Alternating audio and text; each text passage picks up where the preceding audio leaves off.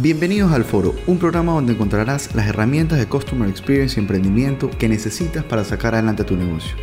Mi nombre es Alejandro Romeo, soy consultor en Customer Experience y Estrategia y estoy feliz de contar contigo en este capítulo. Hoy vamos a conversar de liderazgo. ¿Realmente ser líder de una organización es fácil o es difícil? Considero que es dificilísimo ser líder. Lograr hacer que la gente te obedezca puede ser fácil, porque finalmente si eres un jefe, puedes tratar de hacerlo. Pero que la gente te siga por ser una buena persona, por ejercer liderazgo, es algo complejo. Está lleno de actitudes y de aptitudes.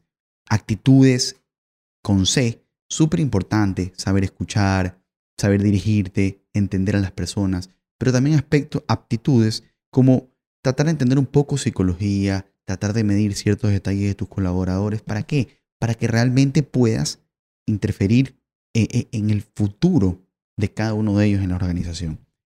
Yo he leído varios libros, aquí les comparto algunos, por ejemplo, de Daniel Coyle, Cuando las arañas tejen juntas pueden atar a un león.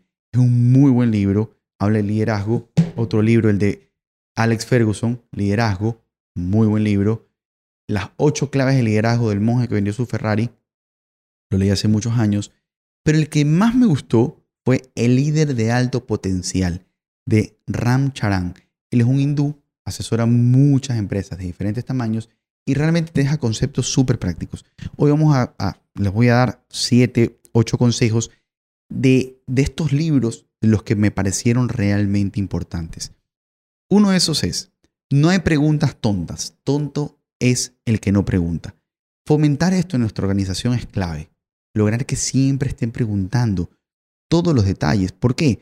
Muchas veces los directivos eh, tratan de dar direcciones que no las dan claras y finalmente la persona, el colaborador, no hace lo que el directivo esperaba, no por culpa de él, fue porque las directrices no fueron las indicadas. Entonces, tratar de promover las preguntas constantemente, no importa.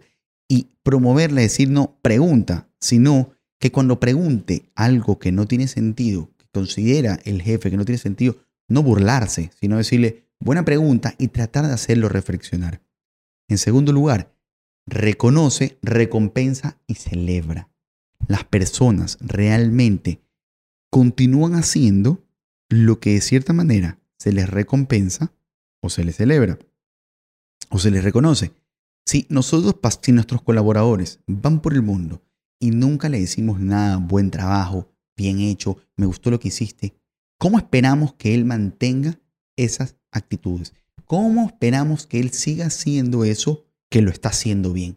No lo vamos a lograr. ¿Por qué? Se va a sentir que no es escuchado y que todo el esfuerzo de él no está siendo considerado por la organización.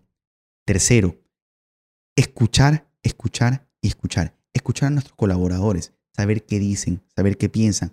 Por algo, Dios nos dio dos orejas y una boca para poder escuchar más y hablar menos. Y escuchar es importante en todo sentido, escuchar a la pareja, escuchar a tus colaboradores, a tus amigos, a los clientes. Saber escuchar nos va a permitir realmente entender, generar empatía y poder brindar soluciones a las personas que están necesitando ser escuchadas.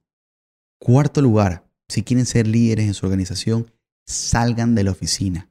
Sean clientes de otra organización una hora, dos horas, tres horas al día y vayan aprendiendo. Salgan, vean qué hace la competencia, cómo lo hace, qué detalles considera, cómo trata a sus colaboradores, eh, cuál es el flujo, cuál es el customer journey que mantienen y logran entender qué es lo que está pasando en otras organizaciones, quizás nos pueda demostrar en qué estamos fallando.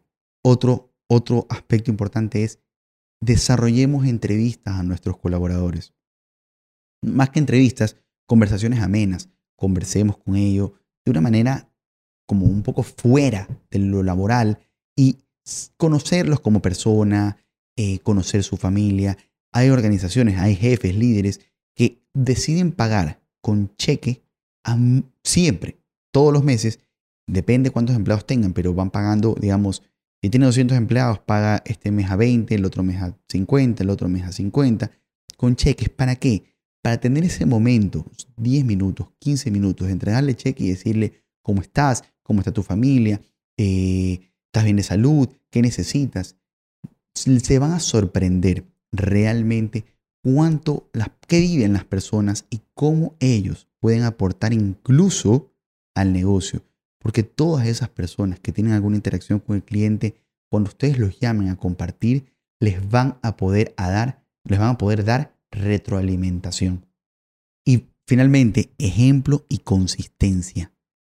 Tenemos que dar buenos ejemplos a nuestros colaboradores, debemos ser consistentes en nuestro comportamiento. No podemos pedir al cliente, al colaborador que tenga cierto comportamiento y nosotros tener un comportamiento totalmente distinto. Desde luego, hay jefes hay colaboradores. Quizás el jefe puede tener ciertas prerrogativas inherentes a su cargo, pero el ejemplo en valores, el ejemplo en costumbres, el ejemplo en ese tipo de detalles puede marcar la diferencia entre tener, una organización con diferentes valores, costumbres y una cultura muy diferente entre una persona y otra a tener una organización totalmente alineada. Conozco empresarios que cuando van a contratar a una persona, realmente lo que más le importa son los valores de la persona. Cómo es en su casa, si tiene familia, si es casado, si es divorciado, si vive con los padres, eh, si lo votaron del colegio. Ciertos detalles de ese tipo los ayudan a entender ya cómo es la persona. Tratemos de desarrollar liderazgo en nuestras organizaciones, tratemos de entender a nuestros colaboradores, tratemos de, de vivir todo lo que ellos viven para poder realmente crear mejoras significativas para ellos, que se sientan cómodos y que no presenten la renuncia. Hay ciertas áreas de trabajo que hoy por hoy tienen muy pocos eh, profesionales. Temas de Big Data, temas de Data Mining, temas de inteligencia artificial. Se dice que solo hay 10.000, 15.000 profesionales en esas áreas en todo el mundo. Entonces, si nosotros no cuidamos a nuestros colaboradores, esos, esos profesionales excelentes nunca van a querer trabajar en nuestro negocio. Espero que les haya servido esta cápsula. No es de experiencia de cliente, es más enfocado en empresa, negocios y liderazgo. Nos vemos en una siguiente cápsula del foro y recuerden, señores, el cliente es el jefe de nuestro negocio.